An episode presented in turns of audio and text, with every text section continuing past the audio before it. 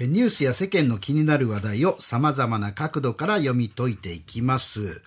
えー、さて BBC の報道をきっかけに再び注目されて国会でも児童虐待防止法の改正論議に発展していますジャニー喜多川氏によります所属タレントへの性加害疑惑、うん、今の社長である藤島ジュリー氏が事実であれば事務所の存続さえ問われる極めて深刻な問題だと受け止め真摯に対応しなければならないと述べるに至ったという、えー、いわゆるこのジャニーズ事務所の話題ですね、今日はね。片中さん、おはようございます。おはようございます。はい、おはようございます。うん、はい。あの、まず最初に私が言わなきゃならないのはですね、あの、元週刊誌編集長というメディアの一員として、過去に週刊文春が報じて、ジャニーズ事務所からの訴えにも少々したことを知っていながら、えー、この件に私が関心を持たなかったことへの反省です。はい。あの、それが今これだけの大問題になってから投与するのは恥ずかしいことだと思いますし、実はまあかなり迷いました。はい、ただまあ基本的に社会問題を取り扱うコーナーで、これをスルーするのも、それはそれで逃げだと思ってですね、えー、反省の意味も込めて問題点、えー、いや、これからについて、えー、と話をしたいと思います。はい、お願いします。はい。あの、まず、ジャニー氏という存在についてです。はい。あの、私がサンデー毎日の編集長を務めたのは2012年から2015年にかけてのおよそ3年半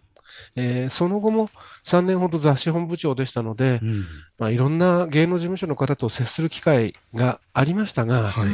えー、それでもジャニー氏は特別でした、うん。うん、あのパーティーなど公の場にはほとんど出てこないし、えー、他の大手事務所の幹部でもですね、え会ったことがないという人がもうほとんどで、え周辺から聞くジャニー氏はタレント発掘や才能を見抜く天才だとか、まあ、所属タレントさんを言うと呼んで、あの思いがけない指示が飛んでくるエピソードとかですね、正直、実在するんだろうかと思うくらい、あの、ベールに包まれた存在だったんですね。で、一方で、あの、1999年の週刊文春報道と、その後の裁判の件は知ってましたし、はい、まあ、それ以前に複数の元タレントさんが出したあ本の告発本の話もまあ耳にはしてました。それでもあの今の所属タレントさんたちが親しみを込めて時に面白おかしく話すジャニーさんの像とは全く重ならなくてですね、過去にそういうこともあったんだろうかぐらいで、それ以上、おおという気持ちにならなかったんですね。はい、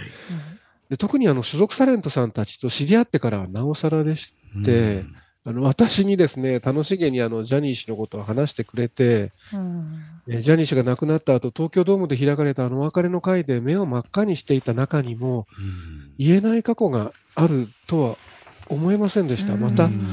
あの一律にそう考えること自体、彼らの尊厳を傷つけることになるという思いは、実は今もあります。すみません。いやいや、まあそうですね。この距離感に問題が潜んでいることは後でお話します。はい。あのただもちろん今回勇気を振り絞って告発した方々の証言は具体的で信憑性が高いと思っていますし、はい、ですので事実そういうことがあったという前提で告発したお二人が告発したうちのお二人が、うん、まあ、国会内で立憲民主党のヒアリングに答えた内容に基づいて考えたいと思うんですね。はい、はい。まあ、一つはなぜこの問題が長年放置されてきたと思うかという問いに対するお二人の声です。うんあの、カウアン岡本さんははっきり芸能界の権力や、マスメディアが取り上げなかったことだと指摘しました。うんえー、橋田康さんは功績のある会社なので何か悪いことがあっても目をつぶる。それがエンターテインメントの社会の表れだと思うと、うん、言われました。で、これはあの事務所を脱退した元 SMAP のメンバーがほとんどテレビ番組に出演できなくなった際に、うん、公正取引委員会がジャニーズ事務所に注意した件とも重なるんですが、はい事務所の力が大きくなって、特に何かを言われたわけでなくてもですね、周りがそこに忖度してしまう状況が生まれていました。うん。まあ、テレビ業界でいうと、率直に言って、まあ、数字が取れる、つまりファンが多くて視聴高視聴率が見込めるタレントさんをたくさん抱えているんで、まあ、揉め事は避けようといった感じですね。うん、それから出版業界でも撮影やインタビュー取材などをお願いすることがまああるんで、構図は同じです。うん新聞はその意味ではつながりは薄いんですけど、あの、芸能関係は文化部や学芸部と呼ばれるところの担当で、うん、社会問題を扱う社会部は実はほとんど芸能界と接点がなくてですね、うん、日常的な取材対象にしてないんですね。はい。はい。あの、それが今回新聞も大きく報じることになったのは、やっぱりあの、BBC、イギリス国営放送の報道が大きかったですね。つまりは、外からの指摘で気づかされ、改めて気づかされたという。うん、まあ、残念ながらそれが事実です。はい。はい、あの、J-POP の捕食者、隠された秘密というドキュメンタリーでした。うんあの番組で特に問題視されたのがグルーミングということでした。あのグルーミングは加害者が被害者の心を掴んで信用させて、特別なつながりを感じさせることで、特に大人が子供を手なずける手口だというふうにされます。うんあの今回 BBC の取材に対してジャニー氏の承認愛、えー、を語った元所属タレントさんたちも、ジャニー氏本人については今も慕っていて、敬意や愛情すら、まあ、そこで語ってるんですね。えー、で、これについては、あの、上智大学新聞学科の水島博明教授が文春オンラインに寄せた、えー、ジャニー喜多川氏にグルーミングされたのは日本人そのものだったかもしれない、えー、という論考、この記事がですね、はい、非常に的を射っていて胸に刺さりました。うん、えー、この中にこんなくだりがあります。愛情を込めて語られるジャニーさんのイメージが、うん、タレントやメディアを通じて日本人の精神にまで浸透しているのではないか、うん、これも一種のグルーミングと言えるかもしれない、うん、こうジャニー喜多川氏によって日本中の日本中の人たちがグルーミング、飼いならしを受けているのではないかあという、まあ、そういうくだりがあるんですね。はい、あの率直に言ってまさに自分はそうだったと思いますし、うん、えー、接してきたタレントさんとの関係で言えばですね、うん、まあ、先ほど言ったように、今もそういう面が残っているかもしれません。はい、あのでもあのその、ヒアリングに応じたお二人はですね、幾度にあの僕たちのような被害者が生まれないようにすることが大人の務めだというふうに言われてですね、うん、えー、全くその通りだなとあの反省しました。で、その一つの手法として児童虐待防止法の改正を2人も求めていますので、簡単に解説します。はい。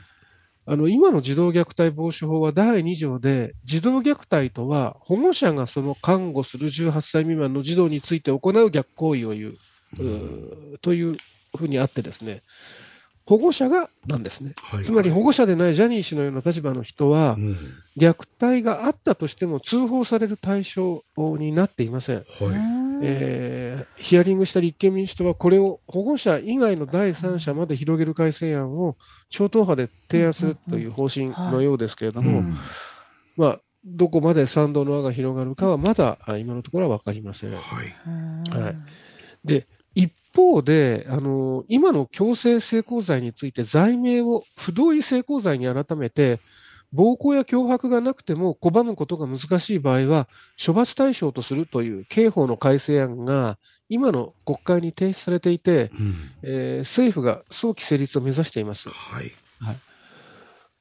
この改正のポイントの一つは、先ほど言ったグルーミングによるわいせつ行為も禁じることです。はい、はい。性的な目的で子供を手なずけて、心理的にコントロールするということが違法となるので、うん、まあ、今回、元所属タレントさんらが明かした行為も該当する可能性があります。うん、あの彼らは拒んだり、処罰感情を持っているわけではありませんけれども、うん、それが尊敬の念や仕事をもらえなくなるかもといった心理を利用したグルーミングによるものだと判断される可能性があるということです、ね。はい、はいで、実際にはあの SNS などで悩みの相談に乗ったり、優しい言葉をかけたりして誘い出してですね、うん、あったら表変して性的行為に及ぶという被害が増えていることへの対策で、うん、まあ、今回、グルーミングによるわいせつ行為も禁じられるんですけれども、はい、あの、岡本さんがヒアリングでですね、芸能界に限らず立場が上の人から何かを要求されたときに拒むのは難しいといったようにですね、うん、これあの、部活動とか各種のスクールとかですね、まあ、指導者と生徒という関係でうずもれていた被害が顕在化する可能性もあるんですね、この法改正に。あの時効も伸びましたんで。はい。でまあ、最後に改めてですけれども、まあ、今回の勇気ある告発とですね過去の文春報道をベースにした BBC の報道はあの多くのメディアと、まあ、私自身にも反省を突きつけてですね、えー、芸能界に残る闇やあの全近代性を放置しちゃいけないと、分かりやすく言うと、おかしいと思うことは、どの世界でもちゃんと取材して書くとかですね、自らタブーを作らないというですね、当然の責務を改めて突きつけられた気がします。はい。えー、きちんと向き合って反省してですね、えー、今日はこのお話を閉じたいというふうに思います。そうですね。なかなかやっぱりこの話は、まあ、こう、どうしても触れないでおこうっていう気持ちが、まあ僕今喋ってても多分この放送に載ってるっていうことで考えると、そんな気持ちがどうしてもこう作用している自分もいるなって思うんですよね。だから今日ガタナガさんがこの話題を取り上げてくださったっていうことはとても、あの、まずガタナガさんのその、えー、まあある意味勇気に、あの、敬意も表しますし、やっぱりこれは社会全体でこれから考えていかなきゃいけないことでしょうね。うねやっぱりこう、うん、弱い立場に置かれた人もちゃんと声を上げられる社会にまあ、変わっていかないと、これなくならないですよね。ということですね。そうですね。まあ、ただ一方で、その、おなんていうかな、タレントさんたちをなんか、みんなそうだみたいな風な変な、今度はまた変なバイアスかけてる、まあ、そうですね。だから僕は正直ね、そうですそれはありますよね。なんですね。みんながそうだって思われるのも、